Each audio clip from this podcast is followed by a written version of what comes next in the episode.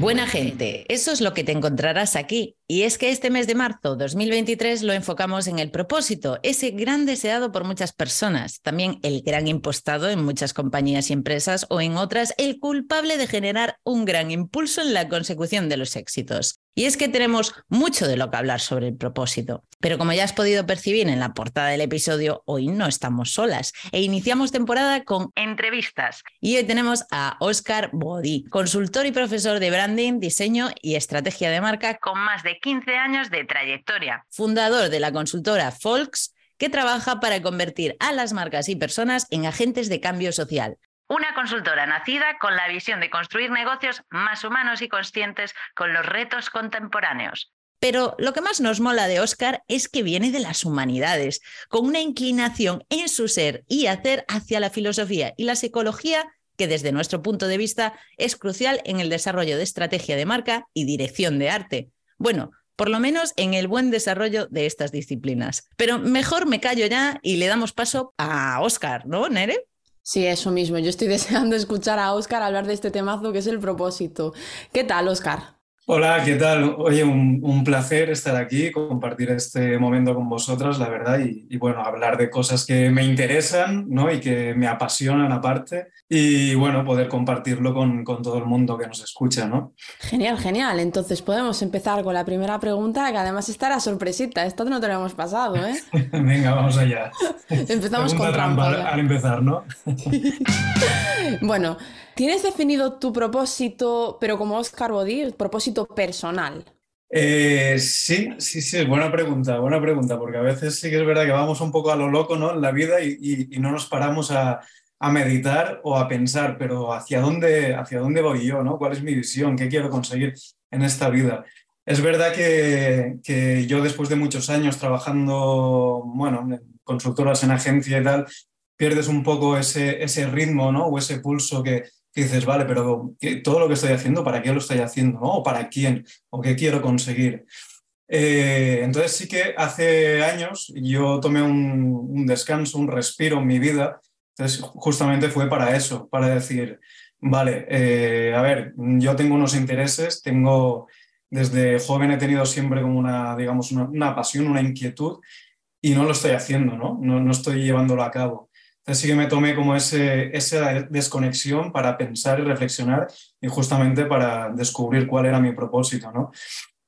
Entonces, mi, sí que mi propósito es verdad que, como, como bien ha dicho Mónica, pues yo vengo de las humanidades, vengo del diseño y, tengo un poco ese perfil más interdisciplinario.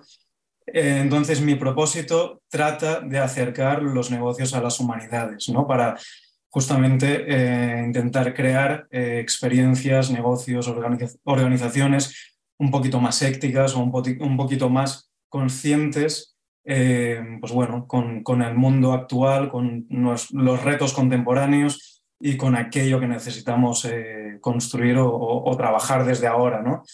Entonces, bueno, mi propósito parte con eso, de acercar una cosa a la otra y, que no el, pues bueno, eh, que no el, negocio vaya a lo loco, como ha hecho un poco hasta ahora, priorizando mm, dinero, ¿no? por hablar eh, claro, eh, priorizando el, dinero ante todo, ¿no? y, eso yo creo que es un momento en el que em, las personas hablan, el, planeta está hablando y necesitamos hacer cambios y construir las organizaciones desde otro punto de vista más empático, teniendo en cuenta a las personas, a los empleados, eh, a, todos aquellos agentes ¿no? que, forman parte de los negocios.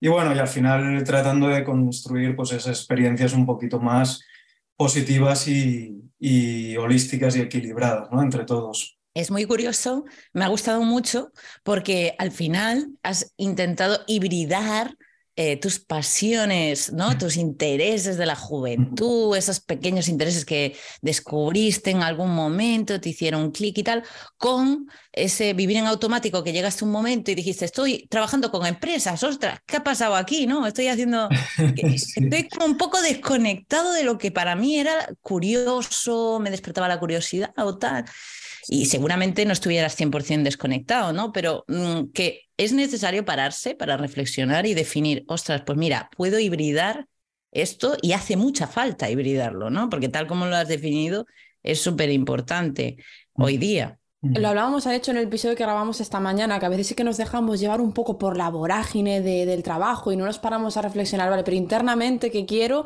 Eh, ¿Cómo puedo unificarlo todo sin dejarme llevar ni por una parte ni por la otra? Porque a veces pues, nos ocurre y viene de genial que te vayas parada a pensar y has dicho, no, espera, ¿qué quiero hacer yo? Como Oscar Body. Justamente, sí, porque al final yo creo que hay un momento, bueno, por lo menos a mí me pasó, que existe como una, una, especie de disonancia cognitiva, ¿no? que al final, bueno, para, los que nos escuchan y no sepan lo que es, pues al final una disonancia cognitiva es eh, aquello que en psicología o, incluso en antropología ¿no? se dice cuando eh, un, digamos, un, se, coloniza un pueblo y se impone una nueva cultura a ese pueblo, entonces hay un choque ¿no? de, de, con la cultura en la que tú eh, te has crecido y vives, con esa cultura impuesta nueva que de repente trae nuevos valores, nuevos principios, una nueva moral o lo que sea. ¿no? Entonces ahí se, produce como esa especie de choque ¿no? entre, entre dos formas, dos visiones, dos cosmovisiones o dos formas de pensar. ¿no? Entonces a mí me, pasaba un poco eso, que bueno, al final pues trabajaba con marcas gigantes, compañías gigantes, y mis valores, mis principios no, no eran coherentes con, con, aquellos proyectos o aquellas marcas que intentábamos ayudar, ¿no? Y al final, pues bueno, sí que es, es verdad, como, como ha dicho Mónica, ¿no? Ese, esa pasión o, ese anhelo, ¿no? De, que viene un poco de la juventud. Al final yo siempre he sido una persona bastante crítica con la realidad y, por eso vengo del mundo de la filosofía y todo esto. Y, y al final pues, o sea, yo, continuaba siendo crítico con, con, aquellos proyectos o marcas o compañías con las que trabajaba. No podía dejar de serlo, ¿no? Entonces ahí a mí me producía un choque de valores de, ostras, pues es que eh, esta marca está haciendo este tipo de actividades o acciones que mm, yo no me siento a gusto trabajando para ellas, ¿no?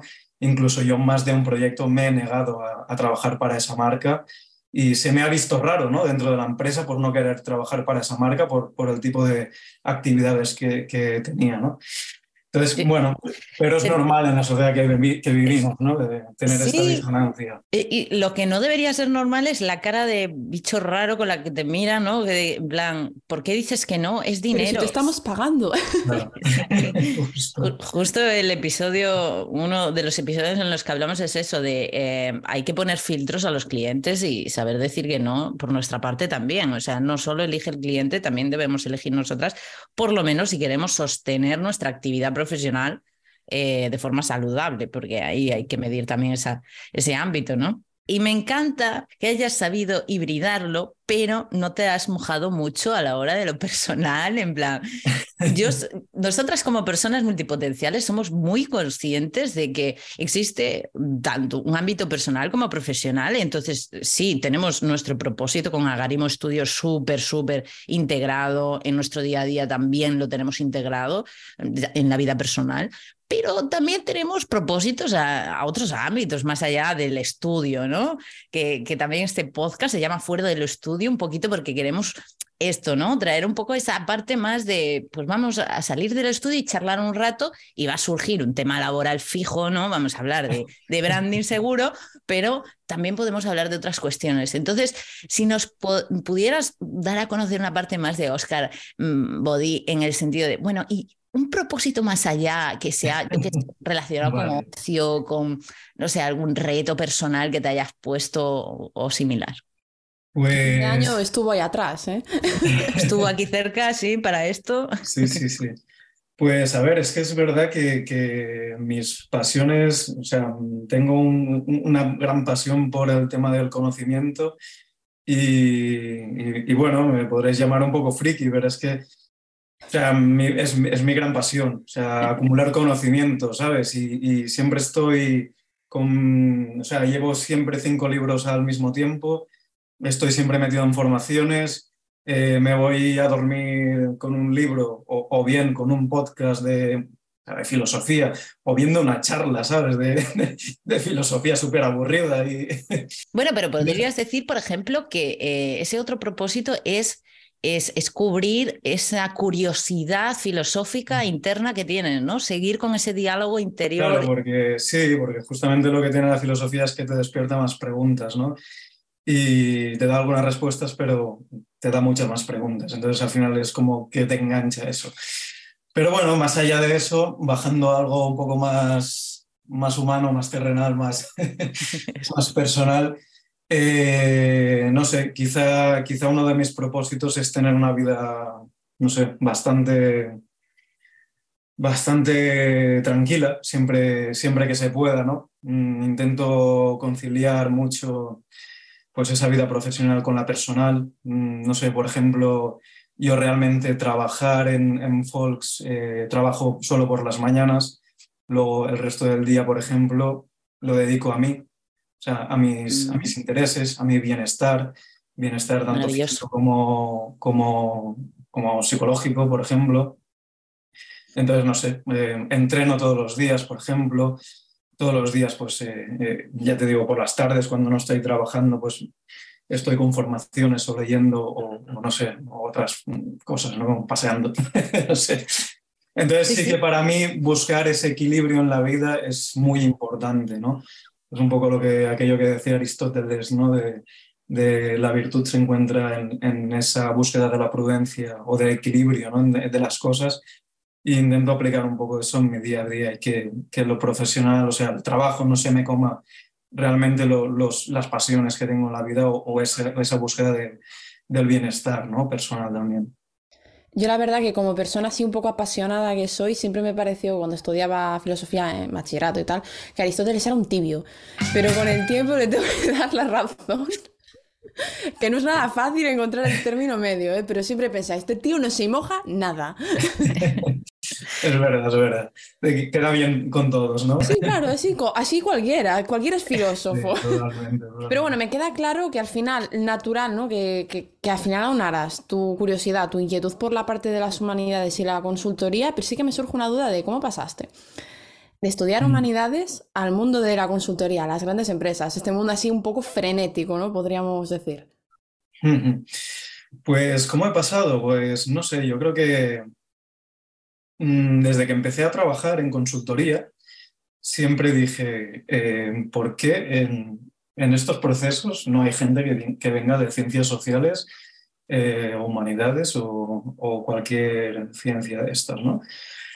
Eh, porque muchas veces los perfiles, pues bueno, vienen de economía, vienen de marketing, vienen de, de ADEO.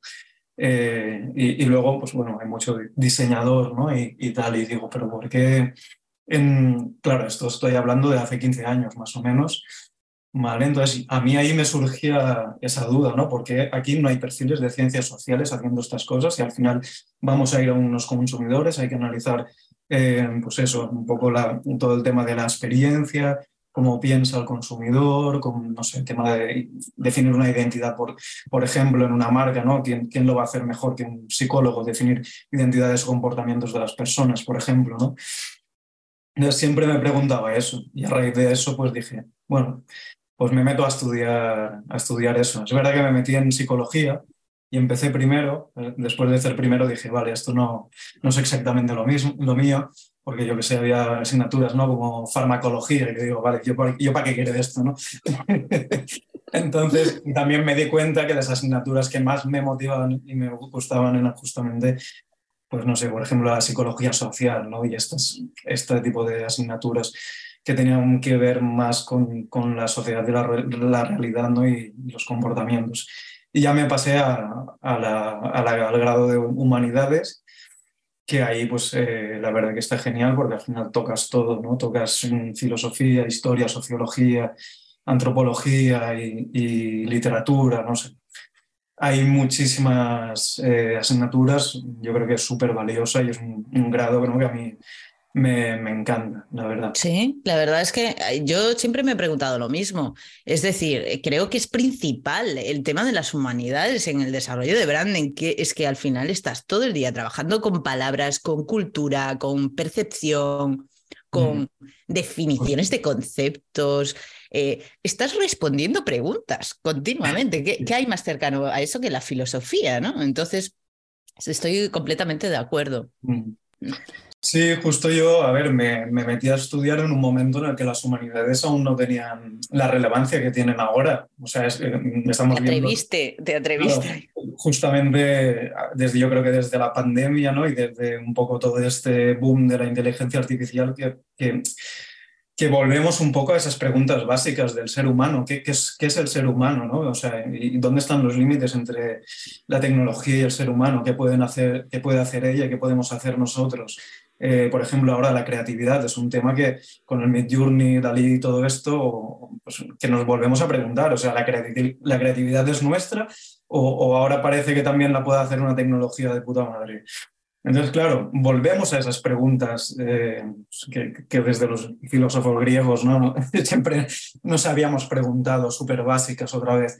Entonces, vuelven a tener y a cobrar mucho sentido las humanidades y sobre todo porque la tecnología yo siempre digo que no puede ir a, su libre albedrío, o sea, necesita también un control y necesita una reflexión que acompañe todo eso. Eh, me da rabia que la tecnología lleva un ritmo y una velocidad enorme, que las humanidades no llegan a esa velocidad y, mientras aún estamos decidiendo en, España si eh, el tema de igualdad tiene que darse en una asignatura en la educación en las escuelas eh, y, y qué es la mujer y qué es el hombre y todo este tipo de teorías, aún estamos debatiendo y peleándonos con eso. O sea, ¿cómo vamos a estar hablando ¿no? de, de, otros temas que, que van súper avanzados. ¿no? Entonces, bueno, ese es un poco el handicap que tiene, pero es fundamental que, que, vayan a un mismo, intentar ir a un mismo ritmo y, y que mantengan un equilibrio siempre. Este tipo de debates a mí siempre me llevan a mi época de instituto, cuando toda la gente estaba eligiendo ya, ¿vas a ciencias, vas a humanidades o vas al mixto? Que al mixto íbamos todos los perdidos, que nos estaban diciendo todo el rato que en humanidades nos íbamos a comer los mocos, pero que éramos terribles en matemáticas. Ahí estaba yo. y me recuerda mucho a cuando sí que metían estas asignaturas de ética, etcétera. Mira que más me gusta ver a filosofía y de hecho mi profesor de filosofía para mí fue el mejor y del que recuerdo con más cariño además. Y siempre recordé, o siempre me he llevado yo la sensación de que a las humanidades siempre se las ha relegado como un segundo plano de menor importancia cuando realmente es literal lo que estamos diciendo aquí, es lo que nos lleva a decidir todo lo demás y el baremo ético al final porque, por el que regimos todo. Sí, y es curioso que, si te pones a mirar noticias de hace unos años que iban a quitar la filosofía de bachillerato, las humanidades eh, desaparecen, no sé qué tal, ¿para qué sirve esto? Las humanidades desaparecen, los humanos no. Sí, la gente que estudia este tipo de carreras pues, terminan siendo solo profesores o yo qué sé, o un guía en un museo o trabajando para un ayuntamiento en el tema de cultura o gestión de patrimonio, cosas así, ¿no? Entonces, pero claro, ahora de repente se ha abierto ahí una nueva vertiente que tiene cabida, pues todo lo que sean humanidades y ciencias sociales, que, o sea, que, por lo que, digo, ¿no? que tienen que acompañar pues, a, ese, a ese crecimiento tecnológico. Menos mal que se está viendo esa necesidad. Ya es más que obvio también con lo que estabas planteando tú en ámbitos de feminismo o de que es hombre, que es mujer, etcétera. O sea, algo tan básico como esto, como en algunas cosas como nos sentimos muy atrás y otras cosas como que estamos, claro, muy en lo nuevo, ¿no? La tecnología, las inteligencias artificiales, etcétera. Y en ambos extremos eh, necesitamos esas humanidades, ¿no? Y bueno, de todas formas, ya partiendo, sin irnos a, lo, a la nueva conciencia social, eh, centrándonos solamente en la parte empresarial, también estamos consiguiendo, ¿no? Que, eh, bueno, me incluyo en esa labor divulgativa que hacemos, ¿no? De despertar conciencia un poco eh, dentro del ámbito empresarial para que eh, se, den cuenta de cómo también las humanidades dentro de las empresas aportan al rendimiento, que es lo que más les importa, ¿no? A esos beneficios económicos, como sí que hay datos que demuestran que también es un perfil necesario eh, tanto de la mano del branding, porque tampoco no es que ha sido un servicio preferido por las empresas, o sea, hay que como que hacérselo ver. Pero... el branding siempre ha tenido esa mala pata, ¿no? De que, tienes que explicarlo mil veces para entenderlo y no sé, veo mucha gente ahí aún, ¿no? Que son los, lo que sé, los valores, que es un logo, no es una marca, no sé qué, o sea, seguimos ahí desde hace eh, muchísimos años y digo, joder, es que ya, ya me he cansado, ¿sabes? De, estar ahí. Digo, esto hay que cambiarlo. Pero bueno, eso sí que lo hablamos luego un poquito, entrando más en branding, pero sí, justamente las humanidades. Em, o sea, te podría decir, ¿para qué me sirven a mí las humanidades en Fox o, en, o a nivel de consultoría? Pues em, para esa escucha, o sea, esa escucha activa de la sociedad, de la cultura, de tener esa sensibilidad, porque yo diría que la gente que viene de humanidades o ciencias sociales tienen esa sensibilidad de cómo, de cómo se mueve el mundo, hacia dónde va la cultura, de detectar un poco esas tendencias, em, pues no sé, ver un poco todos esos movimientos humanos, que necesidades, eh, problemas emergentes y, y, todo este tipo de cosas, pues al final son fundamentales tener esa visión crítica y analítica ¿no? de lo que está pasando. Y ahí, pues obviamente, aportan un montón a, los proyectos de branding de, de, de, cualquier negocio. Y luego, como tú decías, pues sí que es fundamental dentro de las, eh, ya cultura interna, porque eso es cultura externa, ¿no? Dentro de la cultura interna de las organizaciones, pues también es fundamental porque nos, nos permite, incluso más los que vienen de, de psicología, recursos humanos, y todo esto pues, permite también pues, eh, construir esas culturas más, eh, más participativas, más horizontales, eh, tener esa escucha.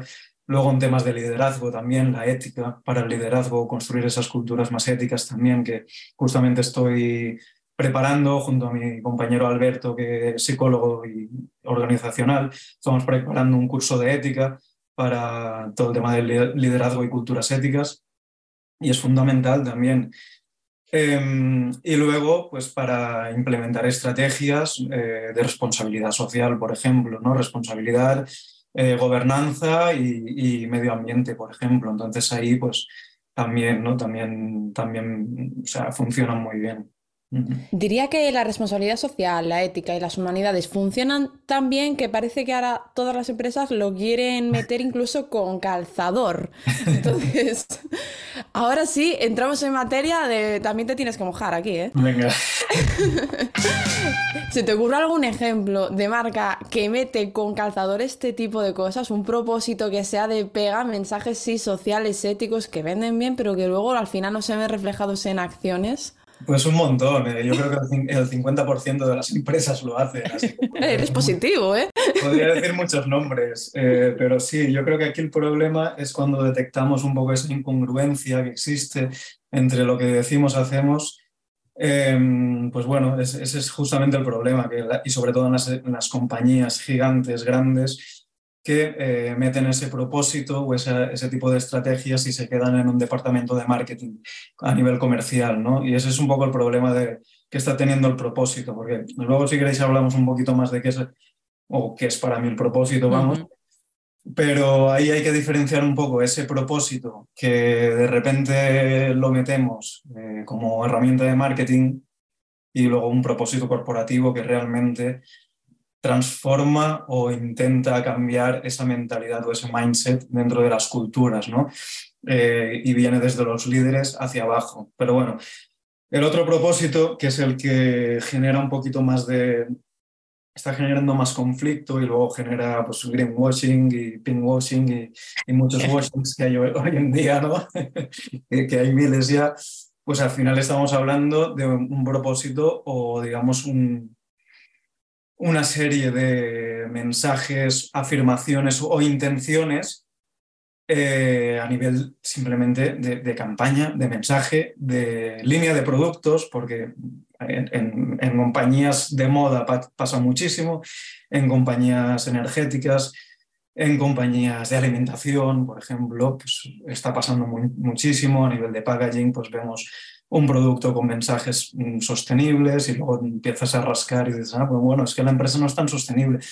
En energéticas, pues obviamente también con todo el tema de combustibles fósiles y todo esto.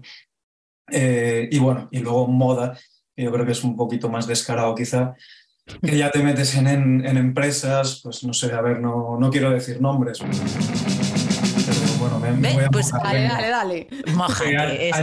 por ejemplo, hay H&M, pues, tiene colecciones eh, que, no sé, directamente llaman a, la colección algo así como moda consciente, ¿no? Y de repente es parece que sea todo sostenible, que H&M es sostenible y, te pones a rascar y resulta que el 70% de esa colección sostenible, eh, consciente pues, está hecho con materiales no sostenibles ¿no? y sintéticos y tal. Y así muchísimas hay. Entonces yo creo que el, problema fundamental viene de ahí, eh, de utilizar todo esto como herramienta comercial y por querer eh, sumarse a una tendencia, porque han visto que de repente hay una demanda de clientes o de mercado más consciente, eso sí, que buscan ese tipo de productos o este tipo de experiencias y intentan sumarse a eso para vender productos y servicios a, esta gente, ¿no? O sea, lo ven más como una estrategia a un target en concreto que no más bien como un propósito que logre transformar internamente a esa empresa para tener ese impacto real en, en el mundo, ¿no? para unificar también internamente las decisiones, las, los movimientos, ¿no? para que realmente sea un, un, ente, por así decir, la empresa que funcione en conjunto, alineado y demás. Bueno, pues vale, gracias por mojar. sabemos que es, un, poco complicado mojarse, pero bueno, eh, es que como había mucho por dónde elegir, dijimos, ah, malo será que alguna no le importe. Pensando también como que cuando nos mojamos también son ciertas marcas con las que no queremos trabajar. bueno, ya directamente he dejado claro que con HN, pues. bueno, yo soy partidaria, ojo, hay algunas que es imposible porque ya redireccionar el, eh, la actividad es inútil, ¿no? Pero sí que yo soy partidaria de que si tú quieres redireccionar estratégicamente tu. Porque te has dado cuenta eh, de que Nerea me está poniendo. No, continúa, continúa, por favor. Eh, es que soy un poco. A ver, Mónica, ¿trabajarías con Coca-Cola en, un refresco, en un refresco sin azúcares ni nada? Entonces, ¿no? Es lo que he dicho, que si tiene actividades que no va a eliminar, entonces nunca trabajaría con esa marca, ¿vale? Pero si de, de pronto se encuentra que no ha actualizado su actividad, que esto pasa. Durante muchos años, pues se ha dado cuenta que se ha quedado atrás, que no está actualizado en el momento de hoy, que a la gente ya no le importa ese producto que, o que no necesita ese producto y que necesita algún cambio, pues todo el trabajo puede venir de ahí, puede cambiar y yo creo en que eso puede ser posible. Claro, las personas cambian, las empresas cambian, pero a mí sí que me surge un poco el dilema de si, claro, si lo haces porque ya no vende y porque a la gente no le gusta, pues como que desconfío un poco de tu intención interna real de querer hacer autocrítica, cambiar el mundo, no sé, a mí. Tiene que ser real, tiene que ser real, claro. Es como volver con un ex, yo... Justamente ahí, volviendo un poco a esa disonancia cognitiva que hablábamos, ¿no? creo que actualmente también ocurre a nivel de compañías, o sea, estamos hablando que este tipo de de incoherencias eh, suceden más en, compañías grandes, ¿no? Compañías que eh, no pueden transformarse, no pueden cambiar eh, completamente porque es, muy complejo, ¿no? entonces, ¿qué pasa? ahora mismo tenemos como esa disonancia porque hay una presión, hay una presión de futuro que tenemos que empezar a, a cambiar cosas, tenemos que empezar a a transformar, a activarnos y a, cambiar un poco esas estrategias y forma de pensar si queremos construir ese futuro eh, más, más positivo para todos, ¿no? si queremos vivir todos en el mismo planeta y a nivel climático, por ejemplo, si no queremos sobrepasar ese 1,5 eh, grados, que, es un poco el objetivo ¿no? de, de, clima. Si no, ya pues, vamos a palmar todos aquí. Eh, entonces, o sea, tenemos esa presión por un lado, pero luego tenemos eh, otra presión del poder hegemónico que existe en el mundo eh, capitalista que nos crea una demanda o, o sea, un, un, nivel de consumismo o, nos crea esa, esa, mentalidad, ¿no? esa forma de vida. Entonces, eh, ¿qué, o sea, ¿qué, hacemos? Eh, eh, ¿Continuamos comprando? ¿De repente cambiamos todo nuestro estilo de vida para ese futuro de nuestro planeta? Pero claro, es que las empresas y el, poder no van en consonancia con esos objetivos de futuro. Entonces ahí se, provoca también como esa, incoherencia o ese choque entre dos mentalidades que es que no van de la mano, ¿no? Imagino que a ese punto, pues las empresas grandes lo tienen muy complicado para transformarse porque necesitan continuar con ese rendimiento y esa, esa, esa venta pero al mismo tiempo hay una presión y hay una demanda de los consumidores más conscientes y tienen que, que empezar a adherirse a ellos también. Entonces, Claro, eh, ¿cómo lo hacen? No, no es fácil.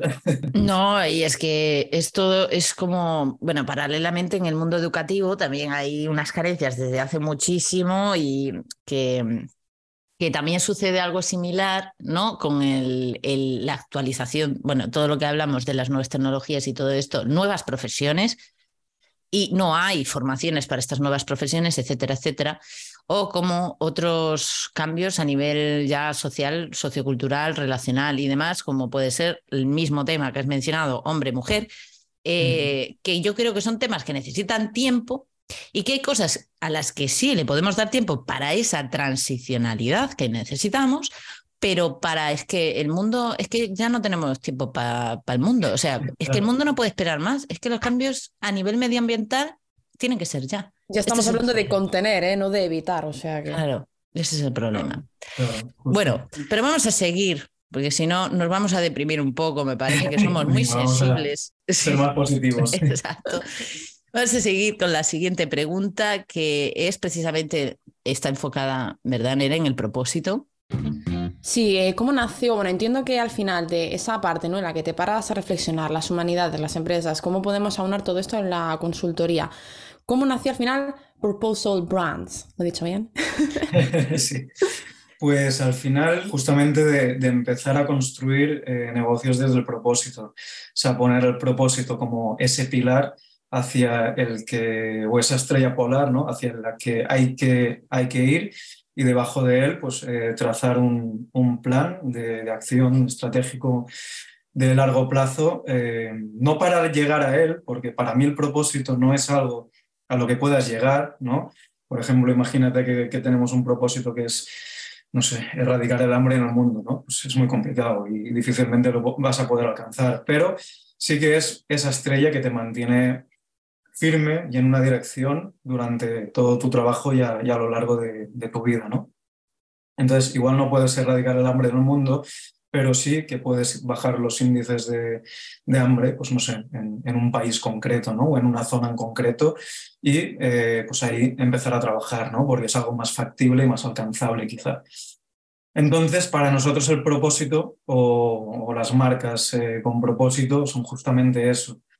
O sea, marcas vistas como algo a largo plazo en el que eh, pones ese propósito como estrella que te guía y por debajo del propósito sí que estableces unas metas alcanzables con KPIs y todo esto, con, una estrategia para llegar a ellas, con unos objetivos eh, y todo esto.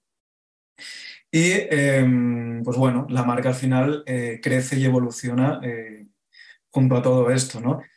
Entonces, al final el propósito se convierte en una herramienta o en el pilar de la toma de decisiones de, una organización. O sea, ya si lo pones dentro de, el núcleo de un negocio, pues todo lo que pivota alrededor de ese negocio, desde el liderazgo, no sé, empleados, todos los stakeholders, eh, qué servicios o productos vamos a, y cómo los vamos a, ofrecer, cómo los fabricamos, eh, la marca, la comunicación, todo, ¿no? Pues ya gira alrededor de, de ese propósito, ¿no? Em, luego, pues ya como, todo proceso de, branding, pues eh, ese propósito ya viene rodeado también de pues, esos valores, comportamientos, ¿no? Cómo nos vamos a comportar para, para construir ese propósito, ¿no? ¿Qué personalidad vamos a tener? ¿Cómo eso se construye en una identidad? ¿Qué atributos vamos a tener? Y todo esto, ¿no? Y al final nace un poco de, de eso, de esa visión. Sí que creo que, bueno, ahora con los nuevos hábitos de consumo, tal y como estábamos hablando antes, lo que está pidiendo el mundo, al final las empresas se están adaptando y están cada vez más, no solo adoptando propósitos, sino valores, responsabilidad social de verdad, no de cara a la galería pero dirías que el cambio tal vez no está siendo lo suficientemente rápido porque falta todavía un poco de ética en las personas y por ende en las empresas. A ver, sí, yo creo que los cambios pues al final cuestan, como hablábamos antes, no, no ojalá fueran lo rápido que queremos, ¿no? Esas transformaciones, pero cuesta y sobre todo cuesta transformar mentalidades. Hablamos de, de culturas en el que dentro de la cultura pues seguramente hay una narrativa ¿no? que, que, que construye esa cultura y esas narrativas llevan una ideología, llevan unas ideas, unos valores que, ya vienen incrustados dentro de la narrativa. O sea, hablamos de narrativas tanto dentro de la cultura de una empresa, de una organización, como narrativas que podemos tener en el mundo, en la sociedad o en, nuestra cultura, ¿no? Entonces, ese tipo de cosas pues cuestan mucho de transformar y cambiar. Sea, por ejemplo, una narrativa podría ser el, el clásico sueño americano, ¿no? En el que te dice que si eh, si no llegas al éxito es porque eres un fracasado y si eres un fracasado es porque no te has esforzado lo suficiente. Y eso no es verdad, ¿no? O sea, tú puedes no haber alcanzado una meta por muchos factores que tienen que ver también con la sociedad, con desigualdades, por no tener los recursos adecuados o porque no te han permitido tu contexto desarrollarte de una forma, ¿no? Entonces, todo este tipo de cosas son justamente las que las humanidades abordan y eh, pues bueno, todo esto es lo que también eh, eh, se incluye dentro de pues esas transformaciones a nivel organizacional o de, o de un negocio para, para ir hacia donde queremos ir. Y por eso digo que al final es muy complejo y, hay esas tramas y esas, esas bueno, forma de verbalizar las cosas que, que vienen un poco en nuestros subconscientes son muy, complicadas ¿no? de transformar. es un poco el, propósito de, de todo esto volviendo al tema de la ética que me habías preguntado, eh, si nos falta ética ¿no? a, las personas. Bueno, al final las personas tampoco es que la ética se pueda medir con una regla, ¿no? Que dices, vale, pues tenemos tanta ética, ¿no? La ética para mí es una... Eh, que sí, la ética es un trabajo, un trabajo a largo plazo, que tenemos que, trabajar todos los días. Es como esa virtud que hablaba Aristóteles, ¿no? Pues, eh, o, bueno, o otros, otros filósofos. Eh, al final la, búsqueda, esa búsqueda de la virtud es un trabajo diario en el que eh, no es que tengamos un manual de instrucciones para, para, de repente saber qué cosas son éticas y cuáles no, sino es que los humanos, y lo que nos diferencia de otras especies, es que tenemos la capacidad de reflexionar sobre nuestros actos y tomar conciencia de ellos. ¿no? Y si hacemos, tenemos un acto, eh, hacemos cualquier acción y, porque tú puedes ser una persona, eh, no sé, alegre, positiva, que más o menos trata bien a todo el mundo, o sea, una persona lo que se llamaría pues ética, pero a lo mejor un día puedes tener un día en el que por lo que sea estás de mala hostia y estás en una reunión o, o sales de casa y das un portazo. Y la gente dice, ostras, y qué, raro, ¿no? Esta persona que siempre es como muy tranquilo, hoy, hoy ha salido con un portazo y, con una mala cara, no sé qué, tal, ¿no? Y de repente generas esa, como esa incoherencia y la gente dice, ostras, ¿no? Pero las personas somos así, somos incoherentes.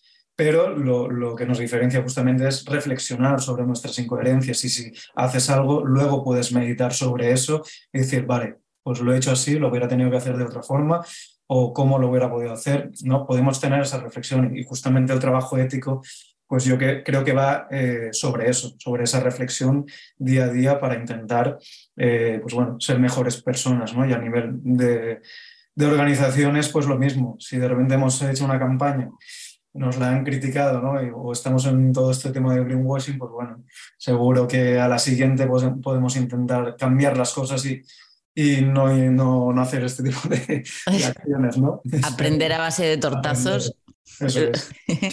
Estoy viendo, Mónica, que lo teníamos que haber invitado al episodio de personas tóxicas, ¿eh? con este enfoque aquí filosófico. ¿Existen las malas personas o son personas poco reflexivas? también, sí. también podría hablar un rato. Sí, de hecho yo te estaba escuchando y cuando iba a intervenir era para comentar, porque eh, es así, estamos muy alineadas y precisamente por eso que invitábamos, es que ya percibía yo esto. Eh, lo primero es que eh, la respuesta tuya es sí, falta ética. para ser claros y directos, no se puede medir, pero sí es cierto que nos falta pensamiento crítico. Es que nos falta pensamiento crítico. Eh, sobre todo por lo que habíamos mencionado, falta filosofía en las escuelas, más horas, más valor a este ámbito de las humanidades eh, que implica en todos los ámbitos de, la vida de las personas, de todos los seres vivos del mundo, etcétera, etcétera. Y para mí todo empieza en la educación, precisamente por lo que has mencionado, de que los cambios son lentos es por culpa de que no se llega a implementar los cambios necesarios en las nuevas generaciones, que son las que van a liderar el futuro. Y cuanto más tardemos en liderar ese cambio de mentalidad, es decir, cuanto más tardemos en implementarlo en la educación, más tardaremos en tener ese pensamiento ideal ¿no? que, que requiere esta, esta nueva era. Pues me eh, has mencionado la meritocracia así mm, superficialmente, pero que es eh, un tóxico importante, por lo menos en España, eh, a nivel creencias en las personas, ¿no? no existen los privilegios para muchas personas, eso no existe, es todo un poco Disney, si quieres puedes, y esto hace mucho daño también a la, conducta ¿no? del país en general. Y por último, la coherencia que has mencionado, que para mí es una brújula en mi vida y yo siempre digo que como seres humanos que somos, somos seres contradictorios por naturaleza. Pero eh, a mí tener la coherencia como valor en mi vida me ha ayudado a eh, ser lo más coherente posible. Eso no implica que si mañana soy incoherente ya sea eh, una persona falsa o hipócrita, simplemente mm. que no he hecho bien ahí mi trabajo, mi labor reflexiva o consciente. Depende con qué, ¿eh? Tengo que hacer ahí el apunte. Depende con qué seas incoherente. Claro. Soy real fooder, me comí un croissant. Bueno, no eres mala persona, pero bueno. Bueno, ahí los límites, ¿no? Y la compasión, eh, autocompasión que tengamos en, ciertos casos y cómo justifiquemos. Pero para mí estos conceptos que han surgido son de gran valor social, empresarial y todo. Estamos hablando de educación, de mm, pensamiento crítico y de coherencia. Y eh, la pregunta entraba por la ética, ¿no? Así que vemos todo lo que engloba. Me, está encantando todo esto, la verdad. pues hablando de eh, gente poco reflexiva, Oscar, ¿te has encontrado con alguna empresa poco reflexiva o directamente difícil? ¿Algún trabajo difícil, algún caso difícil por ahí? Hoy hundimos false.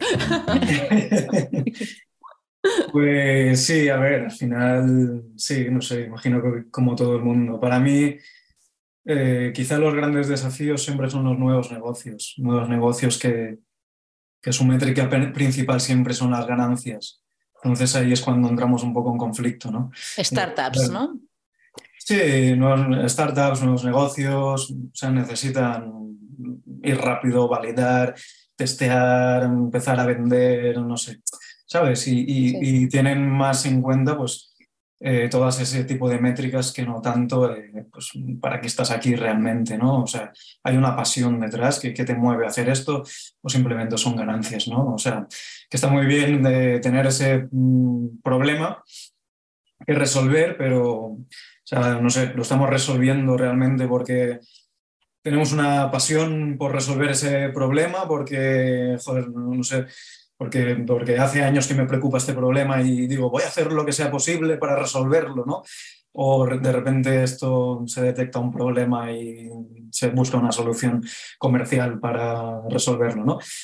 Entonces ahí es, yo creo que los negocios que más, bueno, más, más complejos a nivel de, de hacerles entrar en razón, ¿no? De todo este tema de, del propósito y todo esto y más complicados también porque, bueno, empiezas desde cero todo y, o sea, a nivel de proyecto ya, ya es complejo, ¿no? Porque al final empiezas de cero y... sin datos. Claro, hay, una, presión, eso es. Y el cliente eh, tiene muchas expectativas contigo. Entonces quiere ver resultados rápido. Y a ti eso te, al final te genera una presión. Que a mí han sido los proyectos que más he aprendido realmente pero eh, es verdad que, bueno, hay un, el cliente tiene mucha confianza en ti, o sea, deposita ese, todo, todo, en ti, ¿no? Un dinero que tiene a lo mejor, que, incluso puede no ser mucho, porque puede ser un, cliente que, que, no venga de un fondo de inversión ni nada de eso, y confíe en ti para lanzar ese, ese negocio de sus sueños, ¿no? Eh, entonces, bueno, ahí pues esos son, yo creo que diría que son los proyectos más, más complicados para mí, porque seguramente me involucra a nivel emocional también, ¿no? que igual es un, error mío, pero bueno, cuando veo ese cliente a lo mejor más pequeñito que viene con sus ahorros, no, Oscar, mira, es que tengo tanto para lanzar este negocio, y yo, claro, y digo, joder, no sé, ¿sabes? voy a hacer todo lo que sea posible, ayudarte tal, eh, pero bueno, entonces ahí yo creo que me involucro un poquito más a nivel emocional y creo que, mm. bueno, sí. De hecho, estaba eh, mencionando así un poco, comparando las situaciones, aún hablábamos en, mientras grabábamos el episodio esta mañana, de que hay casos en los que las empresas no tienen un propósito, pero no porque no lo tengan, sino porque simplemente no lo han definido, no lo han, no lo han sabido identificar y no lo han definido, pero en realidad esa empresa sí que está como eh, liderada por una persona que sí tiene ese propósito, ¿no? Esos son casi que los más fáciles, entre comillas, porque sorprendes muchísimo, todo encaja mejor y tal, ¿no? Pero sin embargo, cuando ya viene una empresa que viene con objetivos económicos puros y duros y tal, uff, a veces Sí, sí, sí. También empatizo ¿eh? con la parte de, bueno, estamos empezando, necesitamos ingresar para que esto funcione y a ver, en función a los límites que estemos aquí. Es lo, es lo, de antes, lo del croissant, en función a los límites que vayamos a cruzar. También empatizo con esa necesidad de, bueno, en tanto tiempo necesito conseguir esto y es complicado. Eh, lo bonito es llegar al término medio y conseguir la parte ética. Y luego ya cuando hablamos de empresas grandes, que esas para mí son las que, en fin, pues sin más, que tienen infraestructura, tienen dinero, pero simplemente no tienen el interés por al final tener ese propósito, esos valores, esa cultura de marca, esas me dan tirria directamente. Me dan tirria. Justamente. Sí, sí, sí. Sí, porque al final, a ver, no, el propósito no es que no tengan, vayamos por ahí sin propósito, ¿no? Es justamente si, si vamos al lado opuesto para entenderlo bien, ¿qué es una persona sin propósito? Pues podríamos decir que es una persona que sin, esa visión de futuro, sin objetivos, sin unas metas, que vive en el presente, que bueno, se, mueve más a nivel de impulsos, ¿no? Quizá, entonces eso sería una persona sin propósito al final. Eh, entonces, una empresa sin propósito podríamos decir que es un poco lo mismo, ¿no? que, también se mueve un poco a nivel de impulsos, de, sin, esa visión de futuro, que de hecho ahí es donde yo uno siempre el de los estudios de futuro con, con todo este tema del propósito y de las marcas, porque los estudios de futuro nos dan esa visión a largo plazo y, ese nivel de crear estrategias a largo plazo. Y creo que justamente es ahí donde está el valor, ¿no? de detectar un poco todo esto, hacia dónde vamos. Pero eh, no es que no tengamos un propósito, el propósito siempre está. O sea, yo creo que al final cualquier emprendedor o empresa tiene un propósito. Eh, lo que pasa es que está oculto y tú tienes que rascar para extraerlo, ¿no? Y muchas veces está en el interior de, los fundadores, suele estar ese propósito, ¿no? ¿Por qué, has montado esto? ¿Por qué te iniciaste, te lanzaste a esto? Tal. Entonces sí, pues ahora es verdad que, el propósito se ha puesto un poco, pues tiene ese auge y esa herramienta y ahora mismo pues, eh, pues gran parte del trabajo consiste en, detectar ese propósito y, ponerlo como, como, fundamento de la empresa. Pero sí, eh, o sea, el propósito está. Eh, luego hay diferentes tipos de propósito. Puede estar un propósito que sea solo ganancias, o sea, vale, pues mi propósito es ganar dinero, pues, pues muy bien, ¿no? Pero yo creo que el propósito que hablamos nosotros no es ese. Creo que es otro propósito eh, más equilibrado con la sociedad del planeta y un poco... Nosotras, nosotras le llamamos propósito bondadoso. Bondadoso. Sí, sí, sí. Porque el propósito puedes tener un propósito que también hablamos de tipo, eh, no tienes por qué querer cambiar el mundo, simplemente hacer sentir algo a, una a las personas, punto, ya está, ¿no? Y, no y, ya está, y también puede ser este bondadoso, pero ciertamente también hay eh, empresas que tienen propósitos de ambición tecnológica, de ambición puramente tecnológica o de ambición económica y, ya está. Y esto no es, es que esté en contra ¿eh? de esos propósitos, porque también pues, son totalmente... No, no estoy en contra, no me pongas caras. Lo que no me gusta es que para cumplir ese propósito nos saltemos X barreras. Eso es lo que a mí me chirría profundamente. A nivel ético y tal, sí. Bueno, pues justo que estábamos hablando de futuro, viene muy bien la siguiente pregunta, ya para ir terminando, ¿verdad, Nere? Sí, esta es sencilla, ¿eh? no tienes que mojarte. Venga. Em, eh, ¿Dirías que tienes eh, ubicada alguna tendencia en, relación al branding que te esté llamando la atención actualmente? En relación al branding, a ver. Mm, mm, mm, bueno, como, veis y como habréis podido notar, mi, un poco mis, eh, mis tendencias o mis inquietudes vienen de otros rincones, ¿no? lo que yo llamo los corners en, este mundo del branding, porque al final incluso tampoco suelo leer mucho ya de branding, porque me parece al final muy repetitivo y, y busco en esos corners para eh, traer cosas al branding, ¿no? Pero justamente en branding, ¿qué, podríamos decir? Pues no sé, yo creo que ahora mismo ese impacto de la inteligencia artificial eh, pues bueno, esa pregunta de ¿nos va a quitar los trabajos a los creativos, tal? yo creo que no, no, no va a quitar trabajos, yo creo que va a ser una remienda más. Lo que sí que creo que quien no aprenda a usarlas, pues se va a quedar atrás, eso sí. Entonces, bueno, yo creo que esa herramienta como complemento pues va a ir muy bien a nivel de eficiencia, a la hora de crear, pues no sé, eh, ser eficiente ¿no? en, procesos o, en crear cierto tipo de cosas, pues yo que sé, es que herramientas ya de todo en, inteligencia artificial. Te escriben un, post de un blog y te, escriben todos los, los posts para tu Instagram, ¿no? Entonces, pero ahí creo que sí, pues tenemos que tener ese pensamiento crítico que hablamos, ¿no? De hasta qué nivel, no, sé cómo lo llamaría, algún tipo de washing, ¿no? Sería hacer este tipo de cosas, ¿no? Te lo está haciendo una máquina, en verdad no, no lo estás haciendo tú. Sí, es que al final se está llenando Google de contenido basura porque la gente está haciendo webs así automáticas y tal, y al final las personas perjudicadas somos todas y todos, o sea que sin más, pero es ética.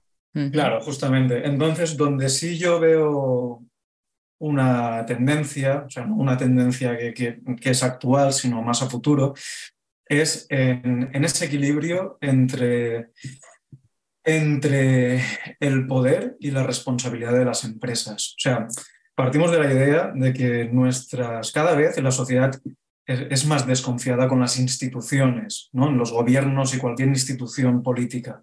Eh, o, en la educación en general. O sea, hay una desconfianza y hay un desgaste de las democracias también en Occidente.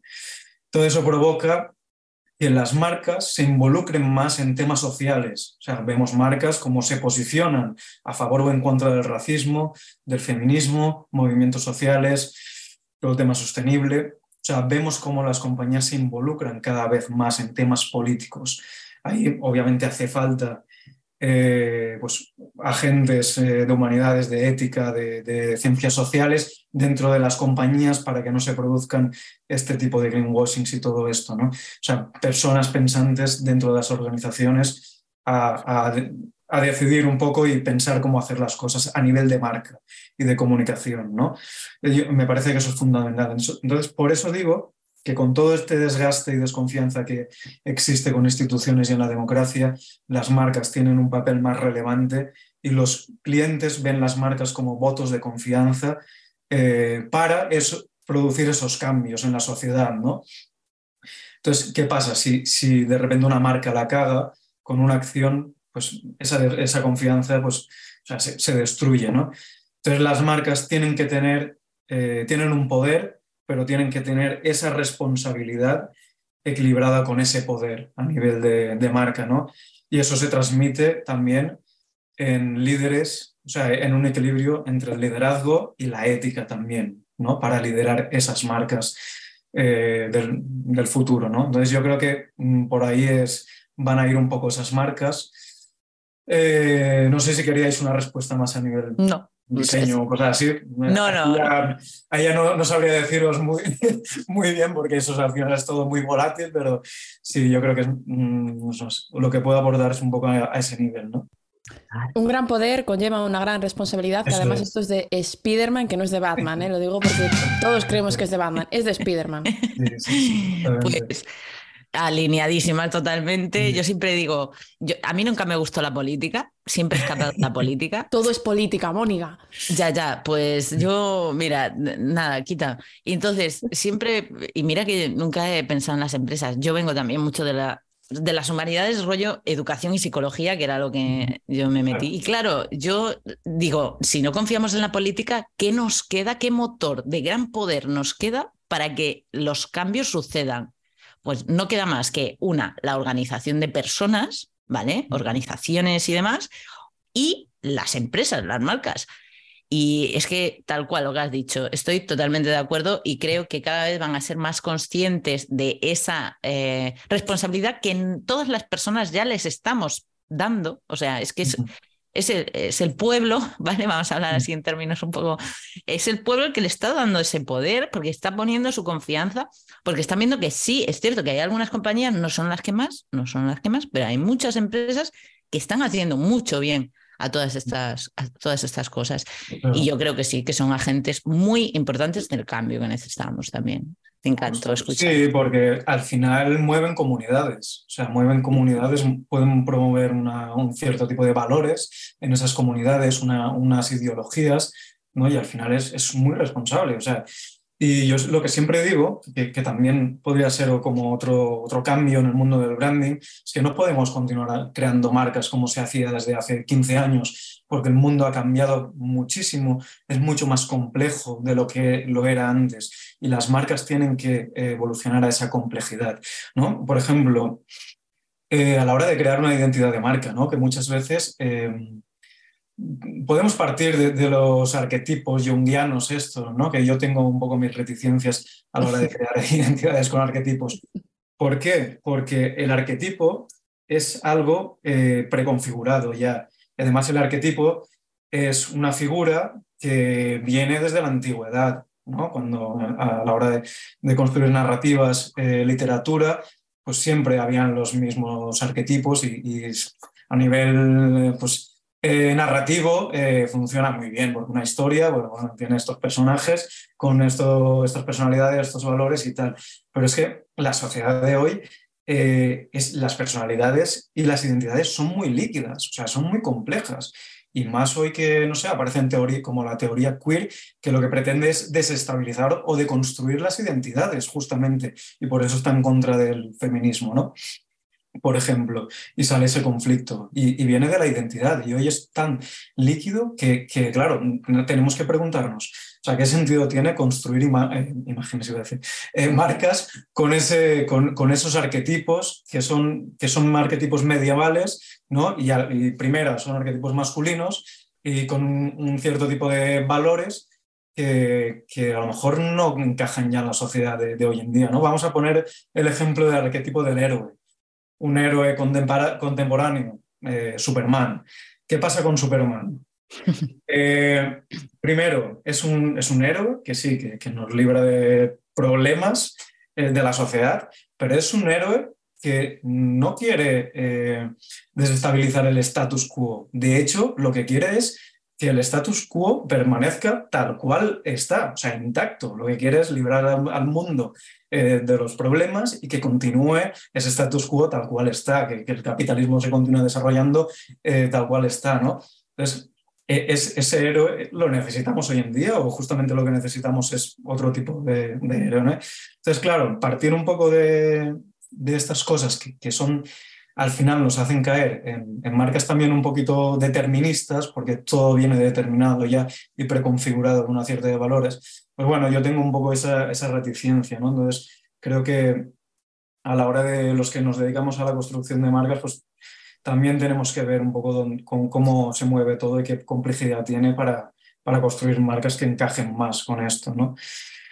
Y... Nosotras, eh, cuando hablamos de arquetipos, los usamos para, de modo inspirador, ¿no? Y tal, que después los redefinimos en el desarrollo del trabajo, obviamente, pero eh, comentamos siempre que los arquetipos son muy caricaturescos, es decir, son como impostados, es algo forzado, no es humano y natural, una persona no es héroe 100%, no es, eh, ¿no? Y nos apoyamos, por ejemplo, en el test de las 16 personalidades, que nos gusta mucho, porque ahí ya humaniza mucho más el discurso, ¿no? La explicación del perfil de personalidad y mezclamos de aquí de allá, ¿no? Que es un poco el futuro eh, más personalizado de de la construcción y definición de las marcas. Sí. Claro, además tú que vienes de psicología, pues ya sabes que, que hay pues, las personalidades también se, pues bueno, puedes tener un poco esa personalidad definida, ya sabes que una persona con cierta personalidad pues tiene una tendencia a comportarse o a tener ciertos valores, ¿no? O sea, no, no, no estamos diciendo que, que, de repente aquí pues hay que inventarnos todo de nuevo, sino que pues esos arquetipos pueden continuar funcionando, pero lo que tú dices, ¿no? Eh, no, no puede ser un ABC, sino que hay que profundizar un poquito más porque al final, si no, no, sé, ahora no me acuerdo cuántos arquetipos había, si había 8, 9, no me acuerdo, 12, ¿no? 12, creo. Sí, ¿no? 12 había. Claro, tampoco puede haber 12 marcas en el mundo, ¿no? Por ejemplo. Y, y, que ya, ya, a ver, ya está muy viejo, ¿sabes? Ya está muy, un poco polvo, ¿no? Es un poco ya, vamos a reciclar. Pero bueno, no valdría ninguno, ¿eh? aunque los hicierais ahora, es muy complicado que cojas ahora 12 cosillas, definiciones hechas y que encajaran con personas o con marcas al dedillo al final. Una amiga mía que es neuropsicóloga me decía, ¿tú sabes para qué utilizo yo los libros de Yang? Pues para ponerlos debajo del monitor y levantar el monitor. Claro, es que a ver, hay, que, hay que coger todo eso para coger todo eso para construir cosas nuevas, ¿no? Que es ahí donde yo creo que la inteligencia artificial no llega. Quiero decir, eh, el punto de la creatividad es, vale, de lo que ya existe te puedo crear cosas, pero inventar cosas nuevas en base a un pensamiento humano, eh, no, ahí ya no llegas. Por eso las humanidades ahora ya son más valoradas, yo creo, en la tendencia también. Oye, pues me ha encantado esta entrevista, ¿eh? Qué bien. Ahora la última pregunta, que ah, tampoco te... Y es muy importante, Oscar. ¿Qué tal lo has pasado? Bueno, genial, la verdad que genial. Para mí, yo siempre disfruto muchísimo hablando de estos temas porque me encantan y, bueno, tener estos espacios, ¿no? Y, y esta ahorita eh, hablando de, todo esto y no sé, eh, pues, al final para mí también es una forma de, de, mis pensamientos, porque son cosas que tengo en la cabeza, pues no sé, de exteriorizarlas, contarlas y, bueno, pues, hacerlas accesibles a todo el mundo también, ¿no? Y, y bueno, yo encantado, la verdad. Bien, bien. ¿Te has sentido cómodo fuera del estudio entonces? Sí, sí, sí, la verdad que genial. Sí, sí, sí. Ojo que aún podemos salir más, ¿eh? que estés fuera del estudio, pero este es contenido serio. Sí, sí, sí, claro. No, hay que pues perder la rigurosidad. Eh, en parte, en parte. Aunque a Nerea si le das cuerda, se desata rápido. Sí, por eso hay otro apartado de, de chill ya, en plan. Aquí se permiten palabrotas. hay otra sección ya más de, de chill. Sí, porque bueno, está bien generar las mismas conversaciones en diferentes tonos. Yo creo que es muy importante, porque es realista, es realista. Para el otro haría falta una birra, pero sí, sí, sí. Una agüita para Mónica para mí un café. pues muchas gracias, Oscar. De verdad, yo también lo he disfrutado mucho, he disfrutado de escucharte. Ya sabías que ya te había comentado que admiro mucho vuestro trabajo por vuestro enfoque, sobre todo, porque hacen falta más estudios y consultorías con esa exigencia, exigencia ya predispuesta, es decir, comunico abiertamente que tengo estos filtros, es decir, trabajo con este compromiso, porque es así como vamos a traer también más la curiosidad de las nuevas empresas y demás, ¿no? Que sepan que esto todo nos está importando a todos los niveles, no solo como consumidores, sino también desde el ámbito laboral. Así que muchísimas gracias por este rato que nos has regalado. Muchas gracias a vosotras y un placer. Nos vemos a la próxima. Muy bien.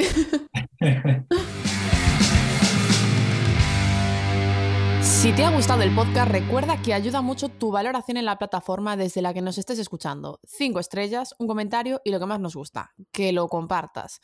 Pero es importante que sepas que también podrás encontrar en la descripción de este episodio el link directo a la tienda de diseños minimalistas para personas complejas en artículos como camisetas, sudaderas, tazas y con los que además apoyarás causas tan chulas como la repoblación del lince ibérico y la tortuga marina, porque donaremos el 20% de los beneficios a ella. Nada más, hasta el próximo episodio.